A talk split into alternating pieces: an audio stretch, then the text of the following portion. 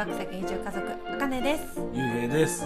この番組は田舎暮らし憧れさんが読むべきコッコブログと私たちでも無料で稼げた池早メルマガの提供でお送りします。はい。今回のテーマは田舎イコール最高のビジネス空間というお話です、はい、うん、まあなんかちょっと前までうん、田舎暮らしって言えば悠々自適でのんびりスローライフみたいなそんなイメージやったと思うんだうん。なんか今ってテレワークとかコロナの影響うん。ねテレワークとかさリモートワークとかあとその個人で稼ぐみたいなことが注目されてからあの田舎って本当最高のビジネス空間だなって思うようになって、まあ、うちらまだ移住できてないんだけどうん。でもなんかこう誰も邪魔しないというか邪魔されないで会の人間関係とか会社の人間関係とかも楽。うん。ストレスフリーで作業できるみたいな。うん。それはあるかもね。うん。やっぱ働き方っていうのがこの1年とかかなり変わってきたしね。本当ガラッと変わってる。まあ身近でもやっぱり気持ちが変わってる人もすごくいっぱいいるなっていうのを感じたね。でテレワークができることとかそうそうそう。強いよね。どこでも仕事ができるし。うん場所選ばないもんね。うん。実際ねうちらもこの1年で変わったじゃん。そうだね。強くなったかもね。うん。思いが。まあ、そのもともとまあ地方移住もしたかったんだけど、うん。したかったところにそうコロナが来て、うん。この何リモートワークとかテレワークがそこに乗っかってその波に。うん。で俺たちもその波に乗っかって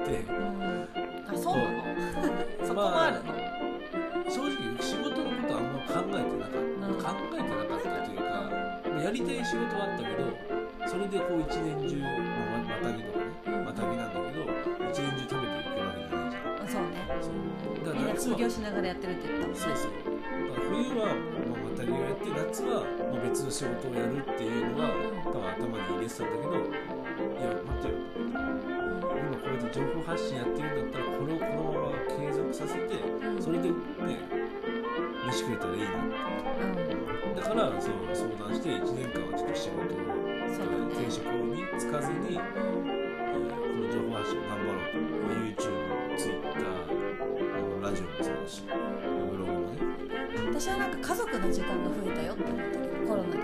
それがすごくまあ、それうん、それもあったじゃん。仕事早く帰ってきてくれて。だからこそ心の余裕がちょっと生まれたなって。今まで本当仕事と家事子育てでいっぱいいっぱいで次の仕事を考える時間がなくて次の仕事っていうかやりたいこととかね結局追われてる感じででまた次朝仕事行ってっていう感じだったから。でそれがさ雄平が仕事をスタイルがちょっと変わったじゃん。っていうので環境変わってきて取り組めることも変わってきたかなってだからなんかこのテレワークとか田舎でお仕事ができるかもっていうところが少し見えるかもなっていう風に考え方も変わったよね。ってことはその田舎はもう最高のビジネス空間だけじゃなくてうん、でもう子育ても最高の空間なわけじゃんそうだね。ゆったりとできるかなっていうイメージだけど、うん。うやっぱ田舎最高っていうことだよね。ん、言ってないんだよまだ。全部ひっくるめて田舎最高ってことだよね。憧れはね強めです。いや早く行きたいね なるだろうね。その閉ざされたっていう言い方はちょっとねあれなのかもしれないけどそうだからこそ見えてくるさ豊かさももちろんあるし取り組める環境もあるだろうし、うん、この1年間本当に集中して、まあ、時に遊んで突っ走りたいなと思いねます。できるいい環境に行けるんだったらその環境を生かしたいね。うんはい、で今日の合わせて聞きたいなんですけども夫婦の決意移住してからの仕事についてっていうのを、まあ、放送を概要欄にリンク貼ってあるので是非聞いてみてください、はい、今日も聞いてくれてありがとうございました。またね